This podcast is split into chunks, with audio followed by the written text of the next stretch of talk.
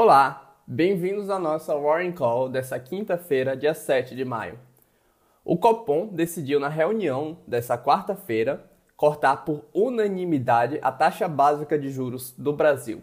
A Selic, que vinha passando por seis reduções consecutivas, agora será cortada em 0,75 pontos percentuais, chegando à mínima histórica de 3%.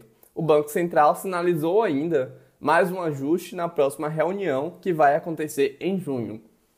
O Ibovespa ele fechou a nossa quarta-feira em queda com 79 mil pontos. Os investidores ficaram apreensivos com a espera né, da decisão do Banco Central em relação à taxa Selic e com a revisão da perspectiva da nota do Brasil para negativa na agência de classificação de risco.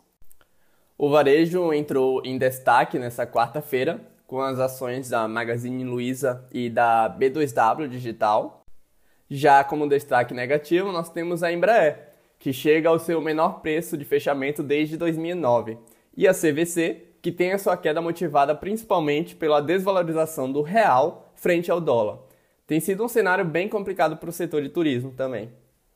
Uh, em relação às bolsas americanas, elas perderam as forças no final da quarta-feira, o S&P 500 fechou a menos 0,70% e o Dow Jones a menos 0,91%. E eles sofreram bastante com a divulgação dos dados de demissões do setor privado nos Estados Unidos e também com um discurso que ficou meio duvidoso do Trump em relação ao acordo comercial com a China.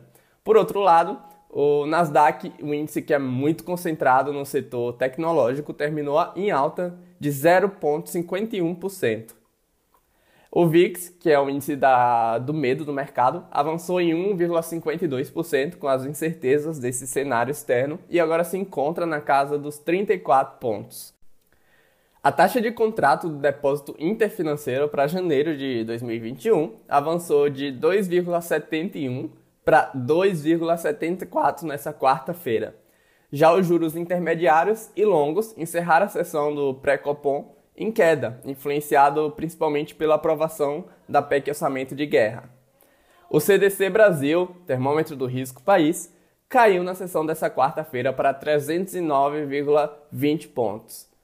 A Petax, que é a média oficial do dólar no dia e serve de referência para a liquidação de diversos contratos cambiais, precificou nessa quarta-feira o risco político causado pelo depoimento do Moro e também sofreu pela antecipação do corte da taxa Selic e redução da perspectiva do rating do Brasil para negativo. Tudo isso fez com que o dólar subisse e ele fechou a 5,66 na venda, uma alta de 2,39%. É isso aí, um bom dia a todos e vamos ver como é que o mercado reage com todas essas notícias. Até a próxima.